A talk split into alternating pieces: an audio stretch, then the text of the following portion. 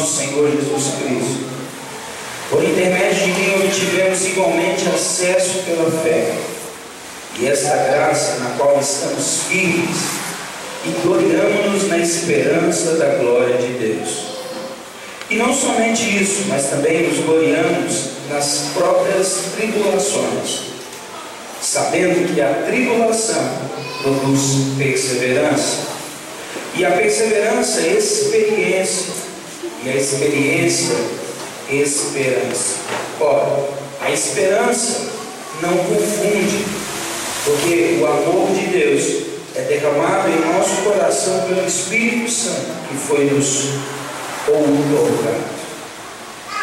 Olha para mim, nós vemos na declaração específica da reforma algo que não foi trazido à evidência como deveria. Então nós temos aqui, deixa eu só colocar no ponto que eu queria que a gente colocasse.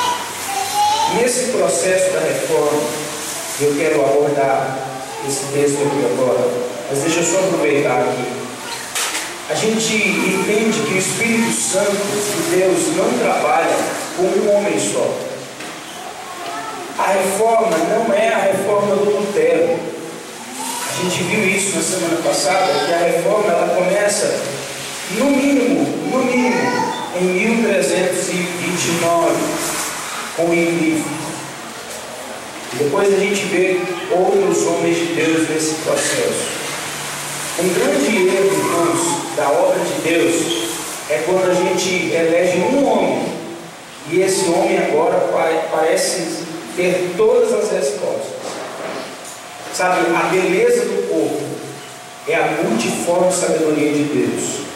A beleza do corpo não é quando um homem se torna bem sucedido, mas é quando o corpo bem ajustado, ele cresce. Deus está me levando para ficar um ano fora. E a beleza é porque hoje nós temos um corpo funcionando aqui nessa igreja. O meu desejo é que esse corpo, esses membros, eles se unam cada vez mais, de maneira ajustada, eles venham crescer como corpo. Assim também foi no período da reforma, porque hoje, se a gente não tomar cuidado, a gente elege o São Lutero. Hoje, irmãos, as igrejas centenárias elas estão falando tanto da reforma que parece que se fala mais de Lutero do que de Jesus. E é uma mentira. Se a gente colocar Lutero sabe, no primeiro lugar, nesse topo principal, e a gente só falar de Lutero quando a gente fala sobre a reforma. Porque a gente teve um príncipe que Deus levantou, que foi Frederico. Deus levantou esse homem, irmãos, esse homem, esse príncipe ali da região da Saxônia, ele enfrentou o sistema inteiro, porque ele tinha uma convicção que Deus tinha levantado Lutero.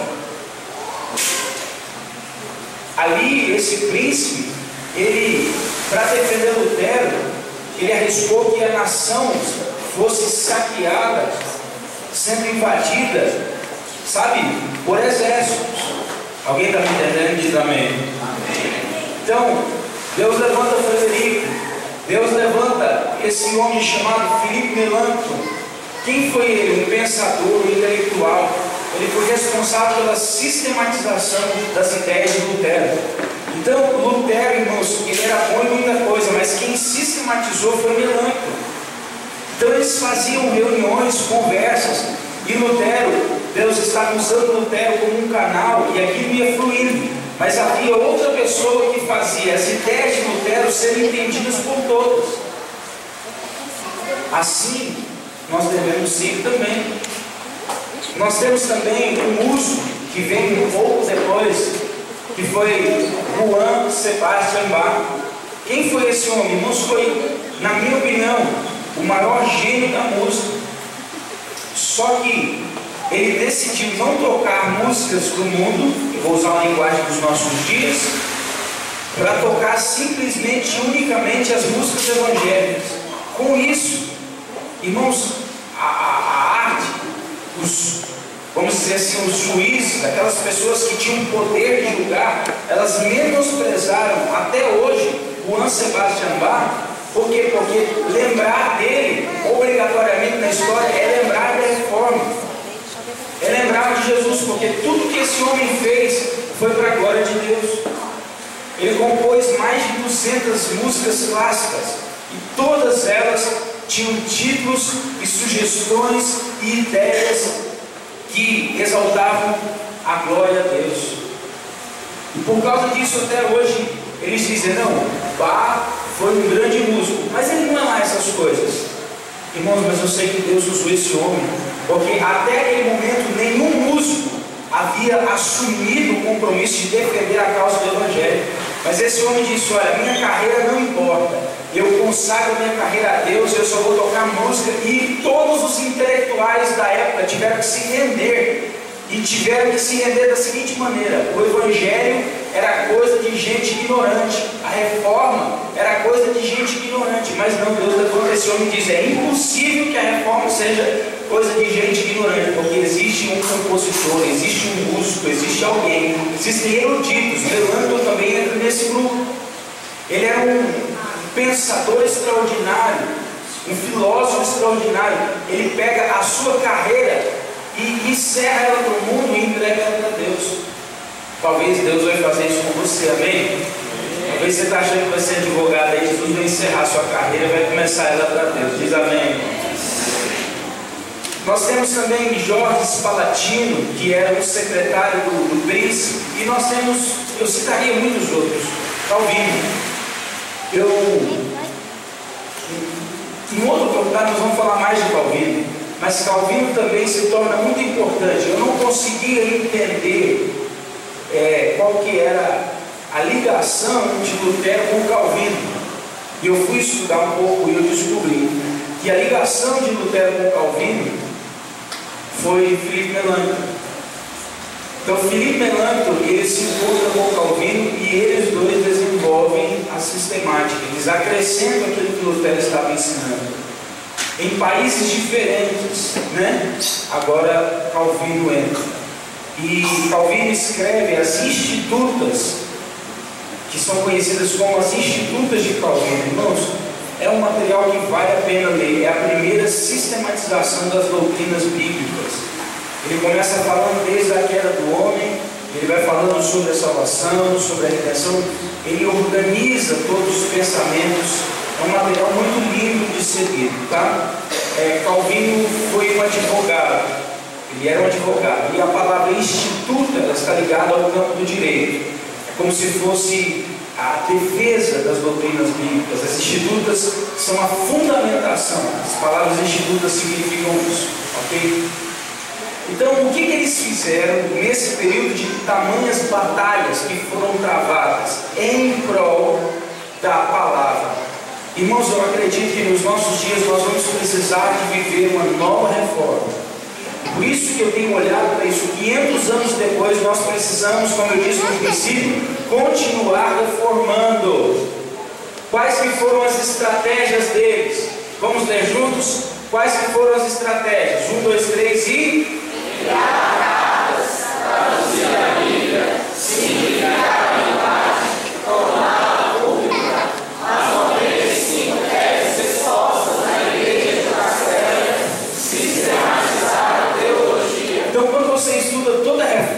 você vê que tipo de linguagem, que tipo de marketing virtual, vou usar dizer isso, eles decidiram adotar junto. Então eles decidiram adotar. Nós vamos enviar cartas. Vamos começar a preparar conteúdos de alto nível e nós vamos enviar esses conteúdos para pessoas específicas. Eles decidiram traduzir a Bíblia, porque a Bíblia não, não é um, um livro se tinha acesso. Eles decidiram simplificar a linguagem. Como eu disse, na escola de Lutero, em Wittenberg, o que, que eles fizeram? Eles começaram a fazer prefácio. Os prefácios dos livros que você tem hoje na sua Bíblia. Você pega uma Bíblia de estudo e aí você vê lá, escrito no ano tal, escrito por fulano, escrito mensagem central, versículo central. Isso nasce em 1500, na escola de Wittenberg. Eles decidem estudar e prefaciar os livros da Bíblia, com o objetivo de simplificar a linguagem. Só que eles deram um passo ainda além. Eles começaram não simplesmente a simplificar, a traduzir a Bíblia, a prefaciar, mas eles começaram até a desenhar. Então eles pegavam capítulos e eles desenhavam, pegavam artistas plásticos. Eu vi aqui agora uma foto do leão aqui, né? Eles pegaram os artistas, é, é, artistas e começaram ali a pintar o que poderia significar. Por quê? Porque havia muita gente analfabeta. Irmãos, a igreja deve simplificar a linguagem. Nós devemos pregar um evangelho simples. Pode dizer amém? Tornar esse material público, as 95 teses, eu já falei sobre isso, eu quero só ressaltar, que é, são pontos na sua vida que você tem que expressar para as pessoas, eu não tolero mais isso. As 95 teses, irmãos, não são a apresentação da sua monografia de teologia. Mas as 95 teses, Rafael, são a inconformação que você tem com o evangelho que você tem vivido, começando por você. Eu desafio você a escrever as suas cinco teses nessa noite. Eu desafio você a escrever as suas dez teses, ou sejam 12 teses. Eu desafio você a pegar um papel depois dessa reunião e dizer: Eu não tolero isso mais na minha vida, eu não tolero mais isso na minha vida, eu não tolero mais isso na minha vida. E que você possa se inconformar primeiro com você. Porque tem gente que diz: Eu não concordo com essa igreja, eu vou trocar de igreja. Não, começa a reforma por você. Amém, irmão? Quem toca esse desafio de pegar um papelzinho? 2018, o ano da minha reforma. Tem gente que precisa de muita coisa, irmão. A igreja, aqui eu já falei, e a sistematização da teologia. Simplificando, nós vamos investir no próximo ano aqui no ensino. E nós adotamos seminários. Tá? Foi uma decisão que nós tomamos, o grupo de governo tomou nós não teremos mais o Tadel, mas haverá seminários regularmente. Esses seminários terão uma alta carga de ensino, serão temas específicos e você precisa participar. Porque esses seminários são justamente a sistematização daquilo que nós cremos. Não dá, irmãos, para a gente continuar, sabe, nesse nível raso. Você precisa se aprofundar na palavra de Deus. Do lado direito, eu, eu chamo isso aqui, irmãos, os cinco solas de um slogan da reforma. Lutero, e não somente Lutero, lembra que havia um grupo de pessoas, eles pensaram em pontos específicos para que as pessoas facilmente lembrassem de tudo que a reforma retratava. Porque lembrar das 95 teses, irmãos, eu acho que nem Lutero lembrava delas. Eu penso que nem Lutero conseguia citar 91, 92, 90, nem ele conseguia. Então o que eles fizeram? Eles quiseram tornar popular o trigo. E aquelas pessoas que se aderissem à reforma, eles iriam entrar no processo da sistematização e do entendimento do que era a reforma. Mas eles criam um slogan. Assim como a gente tem, por exemplo, tomou do Adoro, sumiu? É, né? Outra propaganda, vamos pensar na propaganda aí. Todinho, qual é o slogan do Todinho, pastor? Todinho é coisa. Todinho. Bombril, como é que é? Bombril, mil utilidades. Então, naquela época, eles quiseram trazer algo que trouxesse às pessoas tudo o que significava a reforma. Então, eles criaram um slogan. Isso, irmãos, é uma, é uma leitura minha, pessoal. Então, eles tornaram simples, tão simples ao ponto das pessoas dizerem: Vamos juntos, um, dois, três e só a Escritura, só Cristo, só a graça, só a fé, só Deus agora. Então, isso é fácil da gente absorver e administrar. Todo o conteúdo da reforma estava nesses outros, só que é aqui que eu acho que eles erraram. Porque o texto, volta lá para mim, para Romanos, comigo para Romanos. Diz no verso 5: Ora, a esperança não confunde, porque o amor de Deus é derramado em nosso coração pelo. Olha para mim, aonde o Espírito Santo foi lembrado na reforma?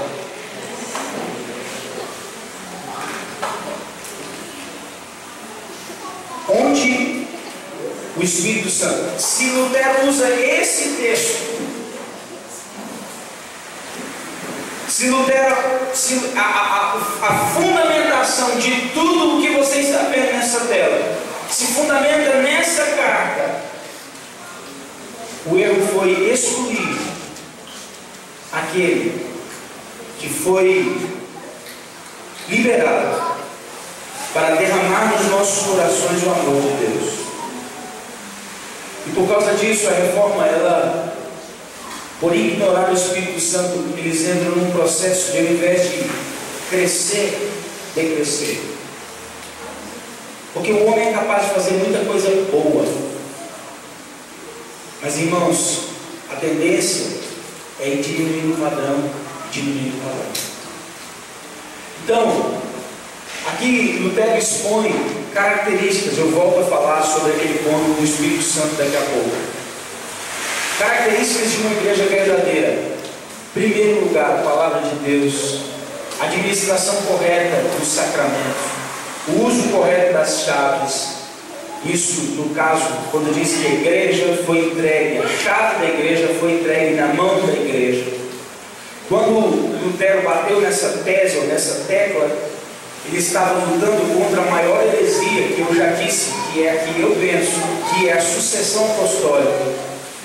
Então, o uso correto das chaves, o pastorinho gosta de fazer campanha, né? Fiquei sabendo que ele passou no Pará, ministrou em 10 igrejas, nas 10 igrejas liberou chave. Só que não foi chave de carro, foi chave de fenda. Diz que ele foi apertar lá o parafuso do, dos irmãos que estava frouxo. Né? Foi um período muito interessante, o pessoal gostou bastante. Que chaves são essas? São as chaves referidas a Pedro. Só que a chave não foi entregue a Pedro, a chave foi entregue à igreja. E a igreja católica usou essa heresia para dizer, olha, a chave pertence a Pedro. E Pedro passou essa chave para o Papa Leão.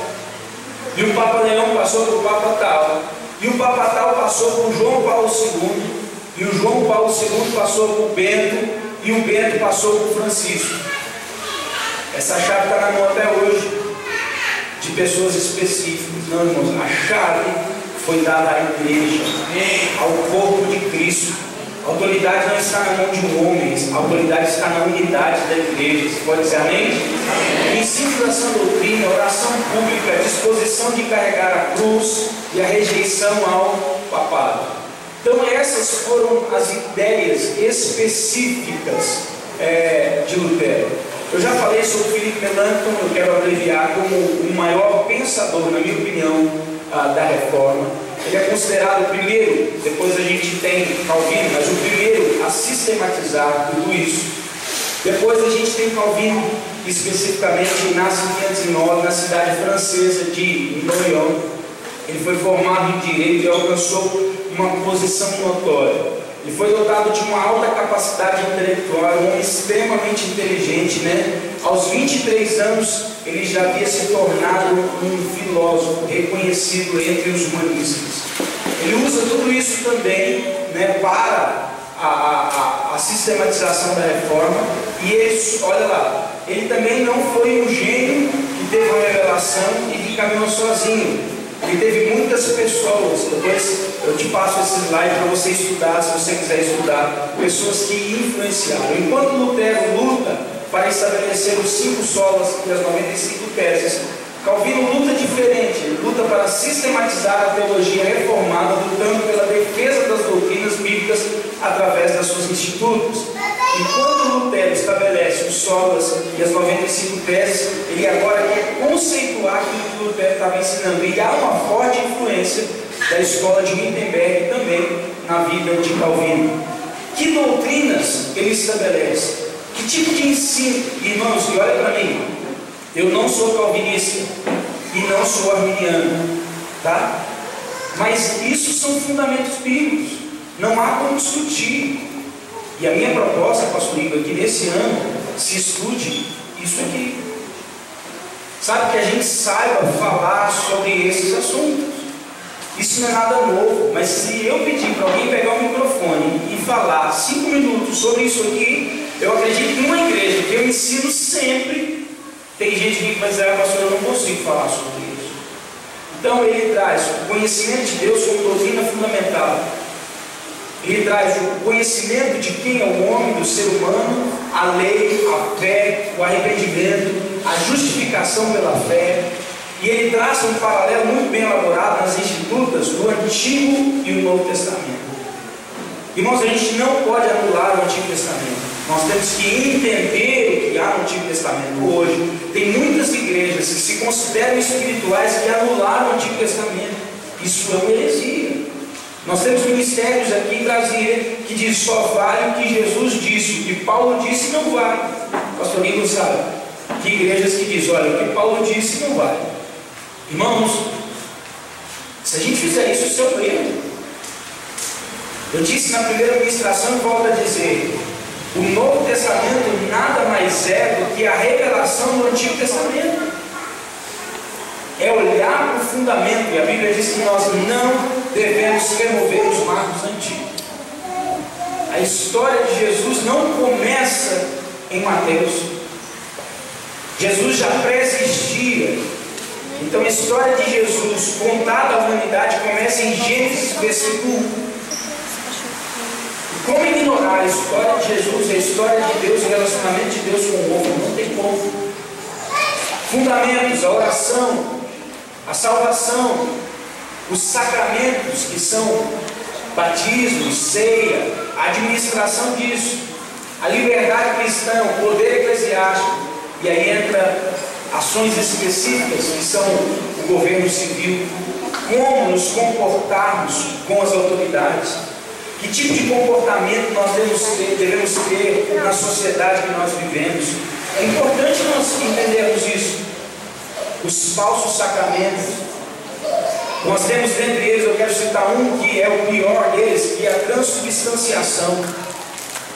A Igreja Católica, irmãos, para inibir que as pessoas participassem da ceia, eles disseram que no ato da ceia, dentro do templo da Igreja Católica, havia um milagre acontecendo. Aquela hóstia, ela era uma parte que você pegava era do dedo de Jesus, a outra parte que você pegava era o olho de Jesus.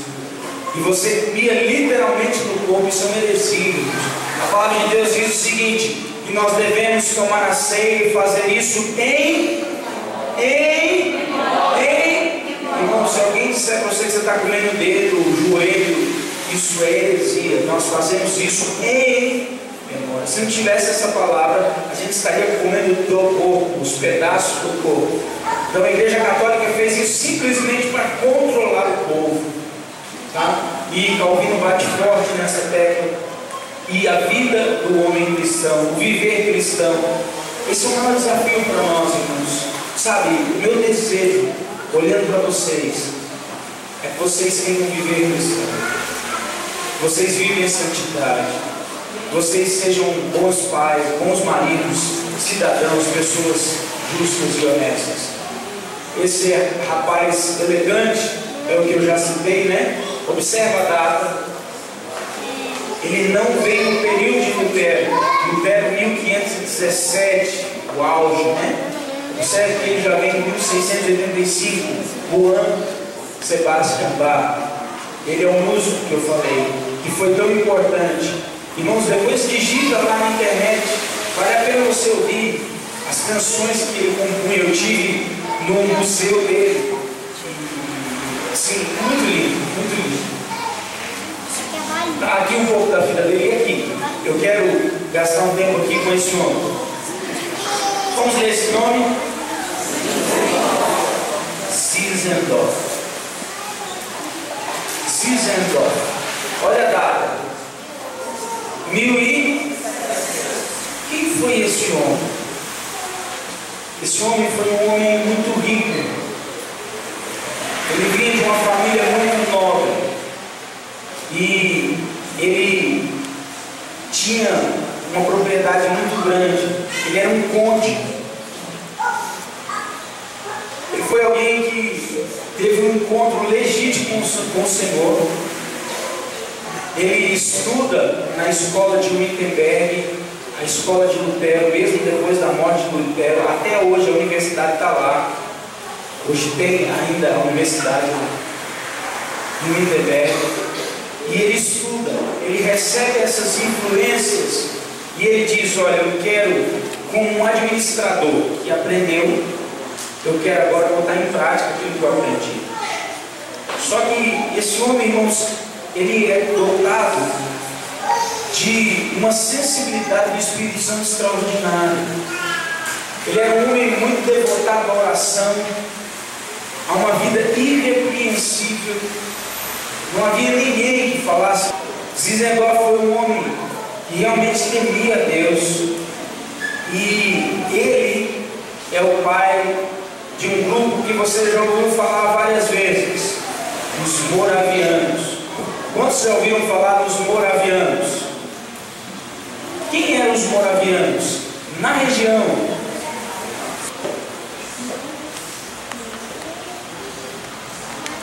na região da Morávia ou da Saxônia havia uma divisão do que a gente chama de Boêmia. Isso não tem nada a ver com, vida promíscua, amém, irmãos? Uma região. E a Morávia. Mais especificamente naquela região, Deus levanta esse homem. E havia cristãos que estavam sendo perseguidos em toda a Europa pela Igreja Católica nesse período de 1700. Então, o que, que esse homem faz? Ele pega na cidade, especificamente de Renhutter, vamos tentar dizer essa palavra, um, dois, três, e Renhutter. Eu creio em nome de Jesus que nós vamos fazer uma conferência lá em Renhutter. Foi fraco, hein? Nós vamos fazer uma conferência lá em Renhutter. Uma amiga minha, pastora Glaucia, ela levou 28 pessoas esse ano, de uma igreja muito simples. Ouça o que eu estou dizendo, estou te desafiando Aí para a Alemanha, esses irmãos eles trabalharam três anos para levantar o recurso, para pisar lá e para estar lá. Então é possível. E foi uma bênção. O que, que esse homem faz? Ele reúne esse povo e bota esse povo para orar. Ele reúne esses irmãos que estavam dispersos e põe esses irmãos para orar. Lembra que eu disse? Não tem como ter uma reforma. Então, a Zizendorf, ele reúne esses irmãos e ele desperta neles na cidade de Henruter, mais precisamente no ano de 1724, a gerar um avivamento. Ouça, irmãos, nós não podemos simplesmente nos reunir. Nós não podemos simplesmente estudar a palavra. Nós não podemos simplesmente ter conhecimento. Nós precisamos nos nossos dias gerar um avivamento. Qual que foi a proposta dele? Qual foi o diferencial desse homem?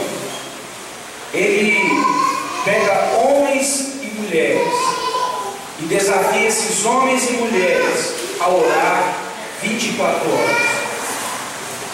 Até 1724, pelo menos que eu saiba, talvez alguém tenha informação diferente. Não houve nenhum grupo que se reunisse e se unisse para orar 24 horas. Então, a oração 24 horas, quando nasceu o ano passado,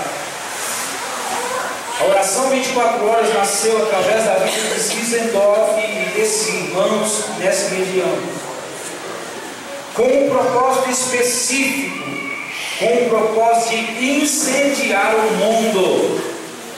Irmãos, nós não podemos nos reunir simplesmente nos reunir, mas qual que é o alvo nosso? Incendiar essa cidade, incendiar a nossa nação, incendiar as nações da terra. E o que, que ele faz? Reúne esses irmãos e diz: Olha, nós temos que orar. Antes de tudo, nosso ofício é a oração que nós vamos orar.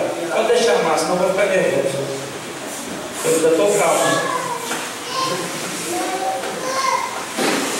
Vamos todos prestar atenção que eu quero terminar em 15 minutos. Olha para mim.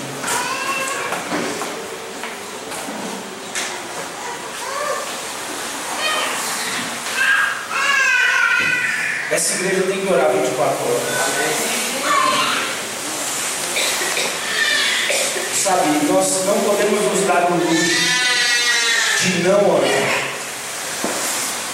Não podemos. Porque enquanto 1500, presta atenção no que eu vou dizer, qualquer manifestação do Espírito Santo, as pessoas estavam sendo presas, ouça o que eu acabei de dizer. Eu não vou dizer isso de novo. Lutero mandou prender as pessoas que eram cheias do Espírito Santo. Eles não aceitaram nenhuma manifestação durante a reforma do Espírito Santo. Os cinco solas não foi um esquecimento. Lembre-se que eram pessoas muito inteligentes trabalhando nisso. Eles não iam deixar passar Esquecer do Espírito Santo no capítulo 5. Eles anularam a manifestação do Espírito Santo. Manifestação do Espírito Santo foi rotulada na época como manifestação de demônios. E há casos de pessoas que durante as reuniões, onde a palavra verdade estava sendo pregada, de que pessoas começavam a chorar e tiravam as pessoas e levavam elas embora. quero dizer em nome de Jesus que nós somos uma igreja voltada à palavra, mas que nesse lugar o Espírito Santo tem completamente acesso, liberdade, ele se manifesta do jeito que ele quiser. E que eu não tenho que pregar, mas que ele se manifeste e faça. Zizendorf entende isso. E ele começa agora a dizer e permitir que o Espírito Santo se manifeste, irmãos. E a igreja de, a igreja da Morávia foi a igreja pastoreada por Zizendorf. Zizendorf consegue um, um marco. Não queria usar essa palavra, mas foi o que veio à minha mente. Ele consegue, achei a palavra, ele consegue um trunfo. Alguns dizem que ele põe a igreja para orar e a igreja ora 100 anos. Você ouviu o que eu disse? Essa igreja pequena, essa igreja de uma cidade, essa igreja de um homem. Irmãos, se você for em Remonter, você vai dizer assim: não é possível um avivamento ter nascido nesse lugar.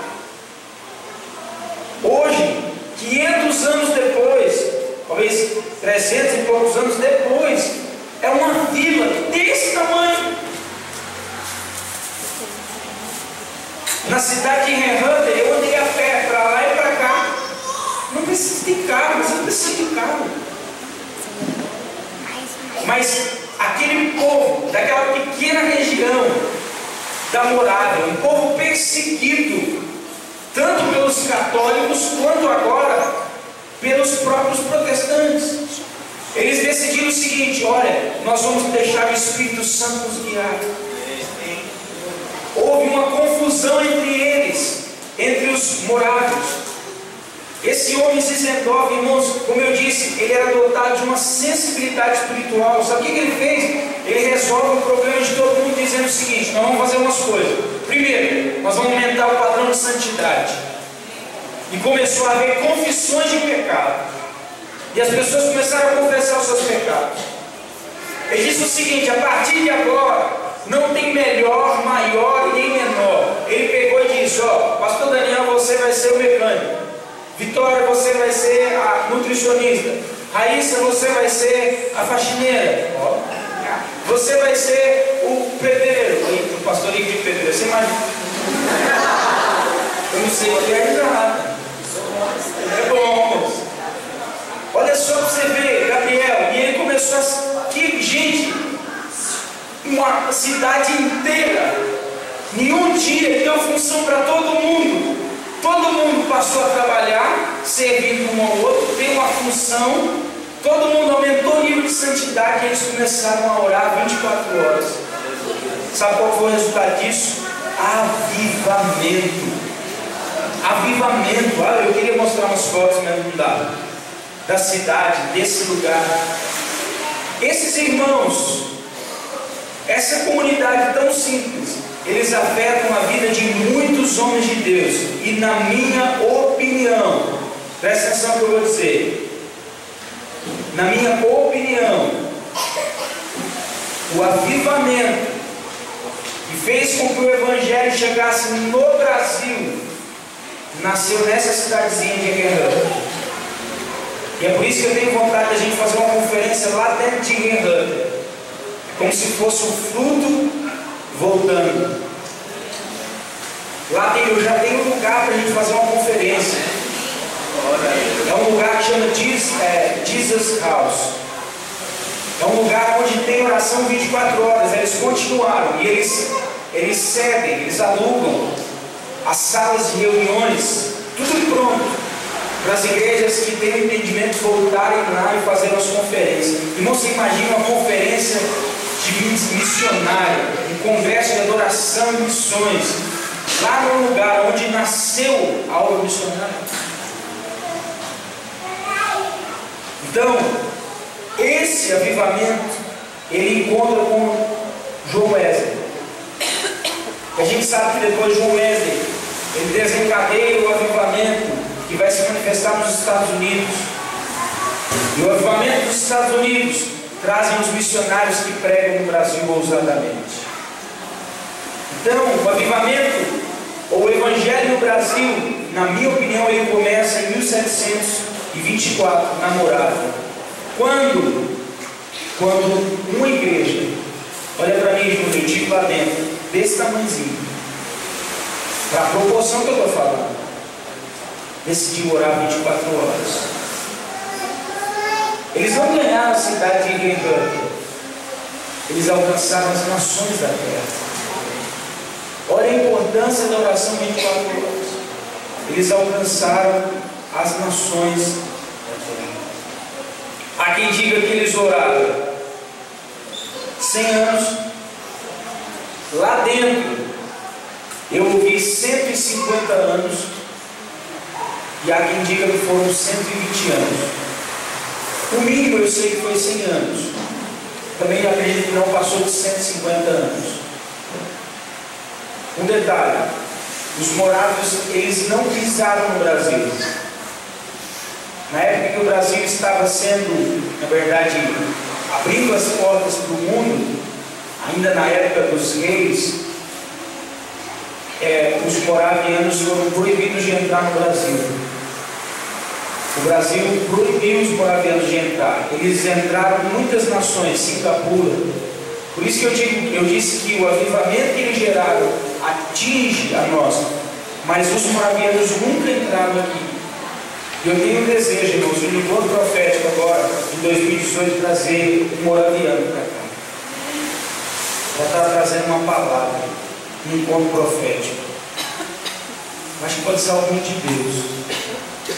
Quando as pessoas disseram lá atrás, olha, nós não queremos os moravianos, quem sabe esse ano a gente, nessa nova reforma, você olha bem, as portas estão abertas. Eles ainda existem. Eu quero agora terminar essa noite, essa ministração, falando de algo que você não vai ouvir em nenhum outro lugar, mas que é real. E o que eu vou dizer aqui, eu quero dizer com muito temor. porque é algo que me atinge e te atinge. Eu quero fazer algumas perguntas antes. Primeiro, quantos entendem que a reforma foi algo necessário acontecer? Sim ou não? Quantos entendem que Lutero foi um grande homem de Deus? Quantos concordam que na reforma houve uma ou mais falhas depois do que eu expus para você? Então eu posso falar para você porque você entende a importância da reforma. Eu diria para você: tire a reforma da igreja. E é como se você tirasse uma coluna, vai ruir tudo. Mas, Lutero cometeu três erros. Eu disse que talvez você não vai ouvir isso em nenhum outro lugar. Mas eu vou usar dizer aqui. Primeiro, eles não creram em qualquer manifestação do Espírito Santo. Isso é o maior erro. Hoje eu vejo algumas pessoas que ainda a fralda, que leu um livro e assistiu um vídeo de alguns Nicodemos achando que conhecem teologia reformada. Isso para mim é uma vergonha. E aí agora compra o pacote completo da teologia reformada. Meu recado é cuidado. Muito cuidado. Porque tem muita coisa boa os Nicodemos é um dos maiores mestres dos nossos dias, mas ele não é o Papa. Nem o Papa sabe de tudo. Cuidado. Não ignore o que o Espírito Santo de Deus revela a você. Não ignore que Deus pode usar alguém que não sabe nem ler para falar com você através do Espírito Santo. Eu às vezes estou nas minhas viagens os pastores chegam, pastor, eu tenho uma pergunta bem difícil para fazer para você. E parece que eu chego nesse lugar, parece que eu sei a Bíblia inteira.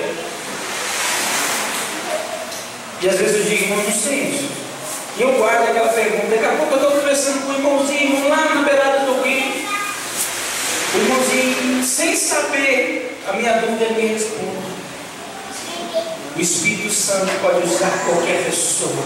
Nós temos que estar sensíveis a isso. Diga amém. Então diga comigo. Um erro da reforma foi não tolerar a manifestação do Espírito Santo. Segundo erro da reforma. Não somente da reforma, mas de Lutero. Talvez Presta atenção que eu vou dizer essa palavra de novo. Talvez, Guilherme, o orgulho invadiu o coração desses homens. Você imagina alguém que desafiou o Papa e não morreu. Você imagina alguém que agora era um, alguém que vinha de uma família de, que vivia no campo é dotado de uma inteligência extraordinária, mas começa agora a ter um reconhecimento do mundo. E Lutero, especificamente, é colocado em do lugar, sabe, de, de projeção. Talvez um orgulho ele no coração dele. Eu tive em Esdebem. Esdebem foi a cidade que ele nasceu e que ele morreu. Cidade que ele morre. Estive na igreja onde ele pregou o último sermão. E ele, ele era solicitado pelos príncipes, para dar conselho para os príncipes. Haviam príncipes que não tomavam decisões sem antes conversar com o Lutero. Talvez o orgulho tenha atingido o coração desse homem. Por que, que eu estou dizendo isso? Porque o terceiro erro é o pior de todos. Bem possível que ele não tenha ouvido ninguém. Bem possível que no final ele não tenha sido pastoreado nem discipulado por ninguém. Porque agora, se eu sou conselheiro do príncipe, quem é que vai me pastorear? Olha o sermão, diga para ele cuidar. Sabe algo que eu guardo no meu coração, irmãos? Não importa o quanto eu cresça não importa o quanto eu saiba, eu preciso de alguém comigo. Terceiro e pior erro. No ano da morte, ele escreveu um livro. O nome desse livro é Os Judeus e as Suas Mentiras. Presta atenção, irmão. Os judeus e as suas mentiras. E essa é a parte mais triste da reforma. Por quê? Porque Lutero, ele despreza não somente a manifestação do Espírito Santo, mas por não conseguir convencer os judeus que eles rejeitaram a salvação que havia em Cristo, ele condena os judeus ao inferno totalmente. E não somente os condena ao inferno, mas ele abre um precedente para perseguição contra os judeus. Lembre-se, Lutero era alemão. Os judeus estavam crescendo dentro da Alemanha e se tornando donos das propriedades e das empresas. Os judeus começaram a incomodar os príncipes e Lutero agora está se relacionando com a alta sociedade. Então agora a alta sociedade está dizendo, olha, esses judeus são como cães. Esses judeus, eles são saqueadores. Esses judeus são pessoas que não têm confiança. Lutero encontra uma brecha na Bíblia para a gente desprezar esses judeus. Havia um resquício da teologia da Igreja Católica. A Igreja Católica perseguiu judeus, matou cristãos e matou judeus. No ano 64, quando Jerusalém é destruída lá atrás, a Igreja Católica ela persegue por 200 anos judeus e cristãos. Não foi somente os cristãos que foram perseguidos, os judeus foram espalhados. A gente tem uma diáspora no ano 64 e 70 tá? que só encerra, como eu já disse, em 325. Agora volta para o ano de 1520 alguma coisa aqui. Então Lutero, quando ele está para morrer, quando ele está morrendo, ele escreve um livro. E esse livro, ele traz alguns assuntos. Presta atenção que eu vou dizer para você. Ouça. Primeiro, esse livro está na internet, tá? Em inglês e tem uma tradução em português. Não é fácil de achar, mas eu tenho ele PDF dele. Nesse livro ele afirma que os judeus se valeram da bondade dos cristãos para falar mal de Cristo e revelar o ódio aos próprios cristãos. Segundo, olha o que ele diz dos judeus, irmãos. Os judeus são filhos de Satanás. Terceiro, a presença deles em meio aos cristãos representa perigo. Quarto, presta atenção. Lutero recomenda que sejam expulsos, como se faz com cachorros. Quinto, que as sinagogas e os livros deles deveriam ser destruídos e queimados. Vou repetir isso. A sinagoga deles deveria ser destruída e queimada juntamente com os livros.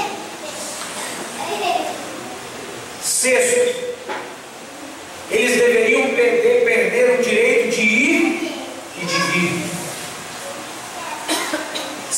Sétimo, né?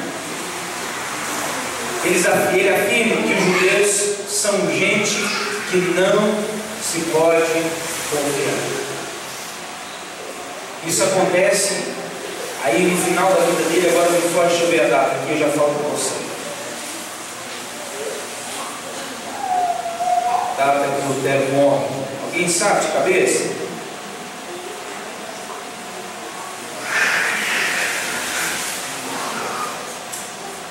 Quem souber pode falar.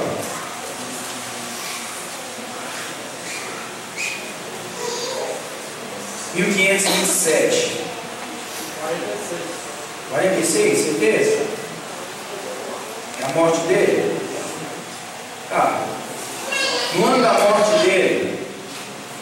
45 46, ele escreve esse livro.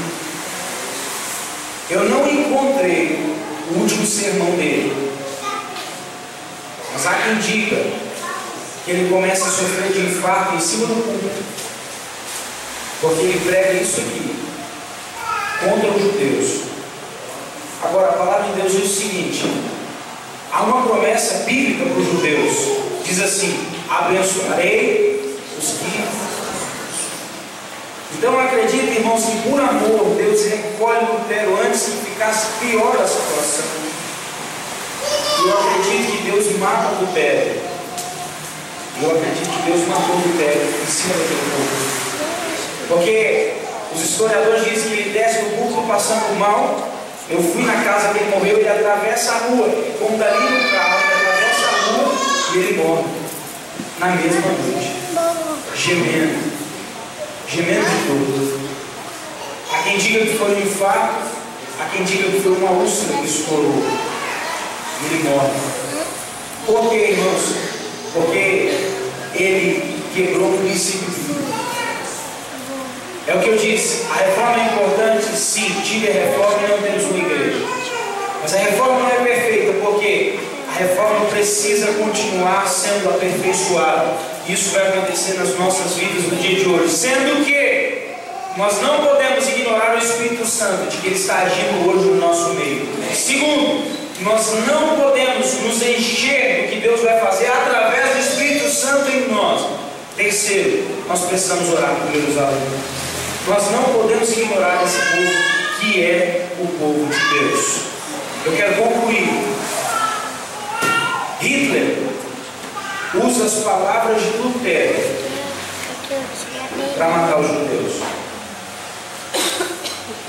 Quantos acham que Hitler foi um homem perverso? Levanta a mão. Quantos já assistiram a lista de Schindler uma tarefa que não assistiu, assistir. Olhe para mim que eu vou te dizer algo que vai te assustar. Hitler era luterano. Só que o que, que eu entendo? Presta atenção. Um espírito maligno entrou em Hitler e ele pega as palavras distorcidas de Lutero e usa elas para o diabo.